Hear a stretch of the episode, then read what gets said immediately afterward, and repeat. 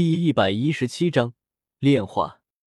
古河心念一动，那悬浮在他手上的紫色光团表面顿时冒出黑色的火焰，将光团整个包裹于其中。里面的能量顿时在黑色火焰中消弭，就犹如被直接吞噬掉一般。这是虚无吞炎。感知到从黑色火焰之中散发的那种能将灵魂都吞噬的恐怖火焰，净莲妖圣不确定的问道。说完又摇了摇头。在他活跃的那个年代，他曾与虚无吞炎打过交道，而当时虚无吞炎在魂族之中，以魂族的底蕴。这个大陆基本没人能从他手中将虚无吞炎夺走。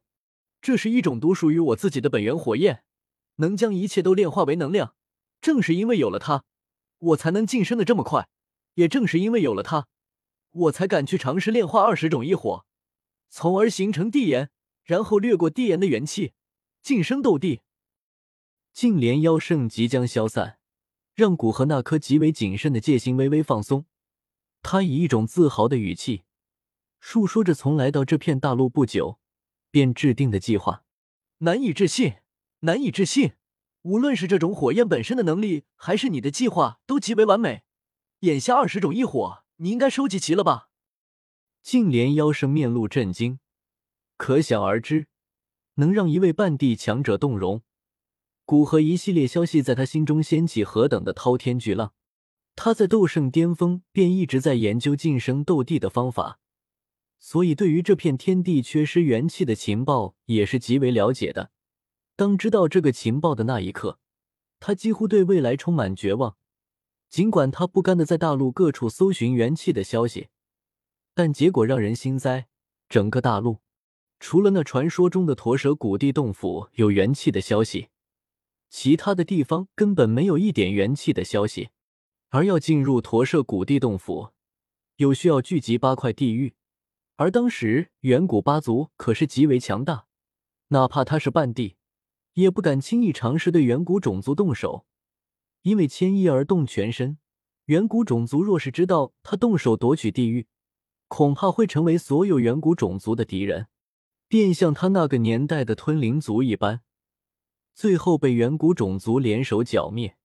眼下，连同这净莲妖火，我已经收集到十八种异火。只要再得到金地焚天炎、八荒破灭焰或九幽金烛火其中任意两种，我便可以尝试合成地炎。到时候将其再次炼化，彻底晋升至斗帝。古河抬手看向黑色火焰之中的粉色火焰，带着点点狂热，语气激动的说道：“也许这片大陆在相隔几千年，真的要出现一位斗帝了。”净莲妖圣语气带着羡慕的说道：“若是他在生前知道这个消息，一定会出手抢夺这机缘。可惜，眼下他连残魂都不是，仅仅只是一道虚影。哪怕古河不做什么，他也维持不了多久。”黑色火焰之中的净莲妖火感知到一种比死亡更加恐怖的危机，那是一种连本源都会消失的危机。原先哪怕他灵智消失，但是，作为净莲妖火的本源，它还是会存在这片天地，基本上不会消失。但现在，他有一种预感，外面的黑色火焰能让他本源都消失。我投降，只要放我出来，我主动供你去世炼化，绝不反抗。不要用这种火焰将我吞噬。净莲妖火慌张的声音通过吞噬之炎与古河的连接传到古河耳边。我拒绝。无论你是否投降，我都会彻底吞噬你。只有这样才有可能合成元气。所以你还是闭嘴，就当是为了自己那仅剩的骨气。古河直接拒绝了净莲妖火的提议。正如他所说，哪怕净莲妖火主动让他炼化，他也要将妖火吞噬进入自己的异火之中。见古河拒绝他，净莲妖火彻底绝望，开始不断咒骂古河。连对他见死不救的净莲妖圣也骂了进去。古河嫌他吵，黑色火焰瞬间更进一步，开始以更快的速度渗透进入净莲妖火之内。净莲妖火更加凄厉的惨叫声响起。只见那火莲之上的浓郁的血色，在黑色火焰的炼化下，开始迅速消退。而随着净莲妖火的炼化，极其精纯的能量涌入古河体内。对于这些进入体内的能量，古河先炼化一部分，剩下的无法炼化的便导入到异火之中，以提升异火的威力。净莲妖火的能量虽然看起来很多，但也就是相当于一枚最为顶尖的九品玄丹，对他来说并不算什么。而他的实力虽然达到斗圣巅峰，但接着丹药之力，终究有些不稳。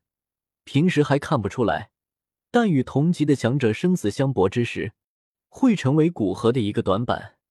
而现在接着这庞大的能量，刚好将自己的实力稳固一下。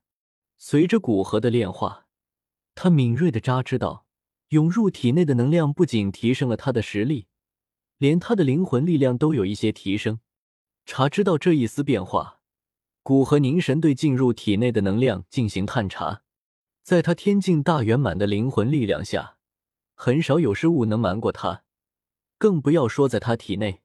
经过将近半个小时小心的查探，古河终于明白，原来炼化净莲妖火之时，由于净莲妖火早已产生灵智，而且这个灵智也已经彻底成长起来，相当于拥有灵魂的异火。